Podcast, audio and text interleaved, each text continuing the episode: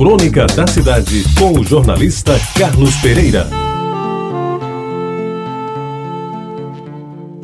Amigos ouvintes da Rádio Tabajara, esta crônica tem a ver com o meu tempo de engenheiro e administrador de órgãos públicos que exerci durante um bom tempo da minha vida. E vou lembrar hoje, em resumo, passagens da construção do estádio José Américo de Almeida Filho, nosso estádio Almedão, aqui em João Pessoa. Corria o mês de janeiro de 1975. E como sempre em João Pessoa, o calor era insuportável e o sol abrasador. Vejam bem, era janeiro. É o mês que faz mais calor em João Pessoa. Eu estava às voltas com um dos maiores desafios que enfrentei na minha vida. Concluí até março daquele ano dois estádios de futebol, iniciados um ano antes, um na capital e outro em Campina Grande, que ostentavam uma condição singular. Eram iguais sendo diferentes. Esclarecendo, devo dizer que os projetos eram do mesmo arquiteto, as características do estádio, capacidade, equipamento, custos, etc., eram as mesmas, mas as fachadas principais haviam de ser diferentes, pois as cidades não queriam ter estádios exatamente iguais. E assim foi feito. E quem hoje se der o trabalho de ver de perto vai verificar que os arcos da fachada do estádio Almedão são voltados para cima, enquanto os mesmos arcos da fachada do Amigão em Campina Grande são voltados para baixo. É a única diferença que existe entre eles. Pois bem, voltando ao mês de janeiro de 75, o então governador Hernani Sátiro havia decidido, ele que nem gostava muito de futebol, mas ele decidiu construir os dois estádios, pois a Paraíba estava passando ao largo das maiores competições nacionais, porque não tinha uma praça de esportes que abrigasse mais de 5 mil espectadores. E ele, o amigo velho se dedicara com afinco a cumprir aquela promessa que parecia até impossível.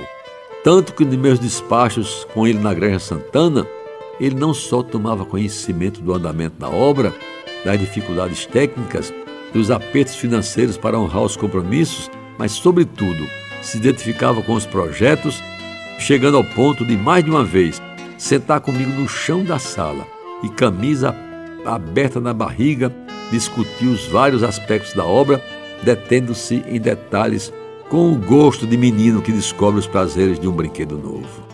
Pois bem, meus amigos, foi em janeiro daquele ano, numa das visitas que ele fazia às obras, e elas fazia quinzenalmente nos meses finais de construção, que o fato que eu vou narrar aconteceu. Havíamos construído todo o sistema de drenagem, que faz ainda hoje do Estádio Almedão um dos mais perfeitos do país em escoamento d'água.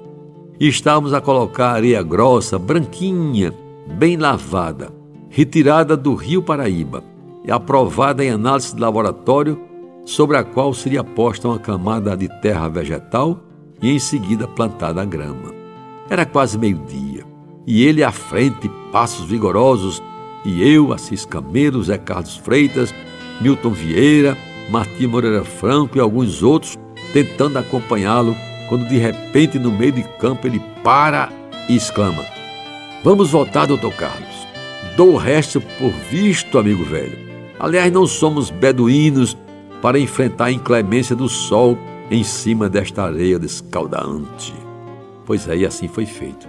Voltamos todos para o escritório da obra, onde já nos esperava uma sala com ar-condicionado, apetitosos salgadinhos e uma garrafa da Buchudinha, o uísque Shiva Regal, de 12 anos, que era o preferido do governador.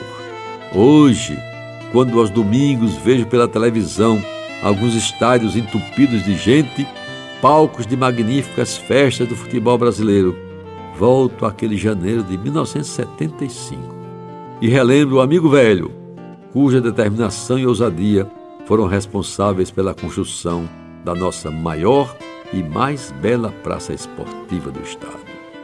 Você ouviu Crônica da Cidade com o jornalista Carlos Pereira.